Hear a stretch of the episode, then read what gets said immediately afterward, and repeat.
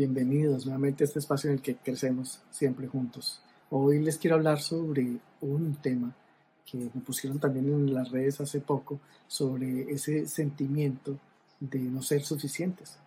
Y es que la insuficiencia es algo que quizás lo aprendemos desde nuestro entorno. Hay demasiadas cosas que a veces creemos o decimos, no, es que me falta tal cosa todavía, no, no soy eh, suficiente para esto, necesito aprender más. Y es como si siempre todo lo que hiciéramos le faltara algo para llegar a estar completo.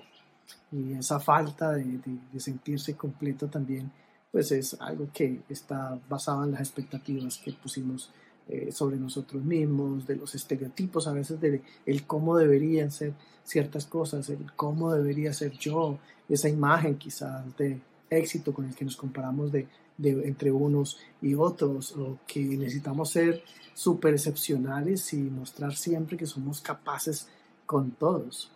Ese tipo de creencias que nosotros mismos generamos, pues son simplemente son cosas que quizás no son necesarias, que a veces nos limitan más que cualquier otra cosa, porque nos limitan solo para pensar en, que esa validez mía o que yo valgo sí y solo si cumplo eso anhelado, cumplo ese estándar o soy validado por otros.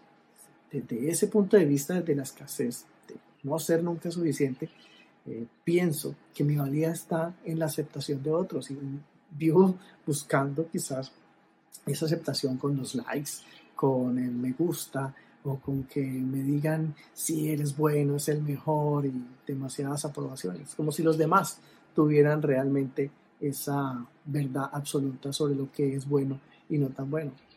Y fuera de eso, nos medimos en esos polos, en lo blanco y negro, todo debería ser de cierta forma. Entonces, si yo mismo no tengo una propia aceptación de mi imagen, pues seguramente vivo buscando algo para eh, parecerme a eso que debería ser y si no tengo eso, pues no estoy completo. Entonces nunca puedo sentirme suficiente. Es una carrera de nunca terminar.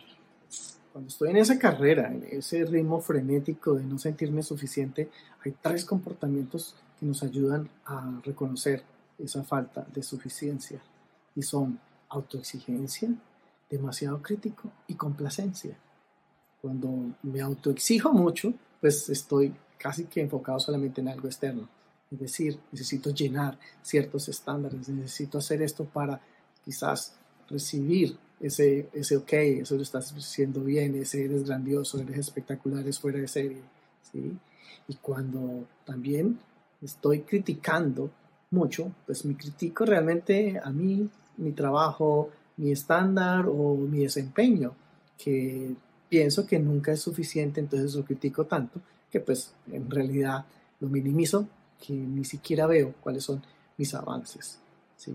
Y en la, cuando soy complaciente, pues simplemente lo que busco es no llenarme mis propias expectativas, ser yo mismo, eh, aceptarme como soy, sino que simplemente espero que otros me digan si mi trabajo está bien o no, que necesito es complacer los estándares de otros y llenar esas expectativas de ellos tres comportamientos que a la final nos desconectan completamente de quién somos.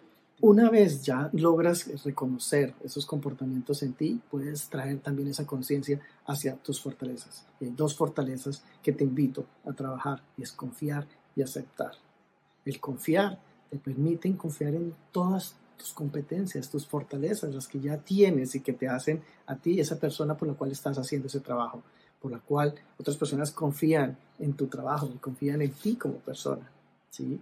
Cuando empiezas a mirar lo que eres capaz de hacer, ya no esperas simplemente la validación de otros. Ya sabes que tú estás dando siempre lo mejor y que tu trabajo vale la pena. Y por ende, tú vales como persona, tú aportas. Cuando empiezas a aceptar también, empiezas a mirar que no hay perfección, no existe tal cosa como la perfección. Existen trabajos terminados, cosas hechas y otras por hacer. Pero no busques siempre terminarlo todo. Empieza simplemente a aceptar que no tienes el control de esas cosas y que buscar siempre la perfección te limita porque detrás de la perfección hay como una evitación a errar o a equivocarse. Y si no permito equivocarme, dejo de aprender. ¿Vale? Entonces, simplemente date la oportunidad de estar ahí, siendo tú, siendo vulnerable, experimentando también esas emociones que te trae el, día a día y darte la libertad de entregar las cosas simplemente con esa calidad que tú sabes que le das, pero sin angustiarte por el resultado del que irán los otros. No llenen las expectativas de otros. No necesitas ni siquiera comprobarle a ellos que tú vales. Lo único que necesitas es ser consciente de tu propio valor, de que tú cuentas, de que tú aportas y vales siempre, de que eres suficiente. Bueno, nos vemos en un próximo video. Si te gustó, comparte y simplemente sígueme para más información en futuro. Bueno, chao, chao.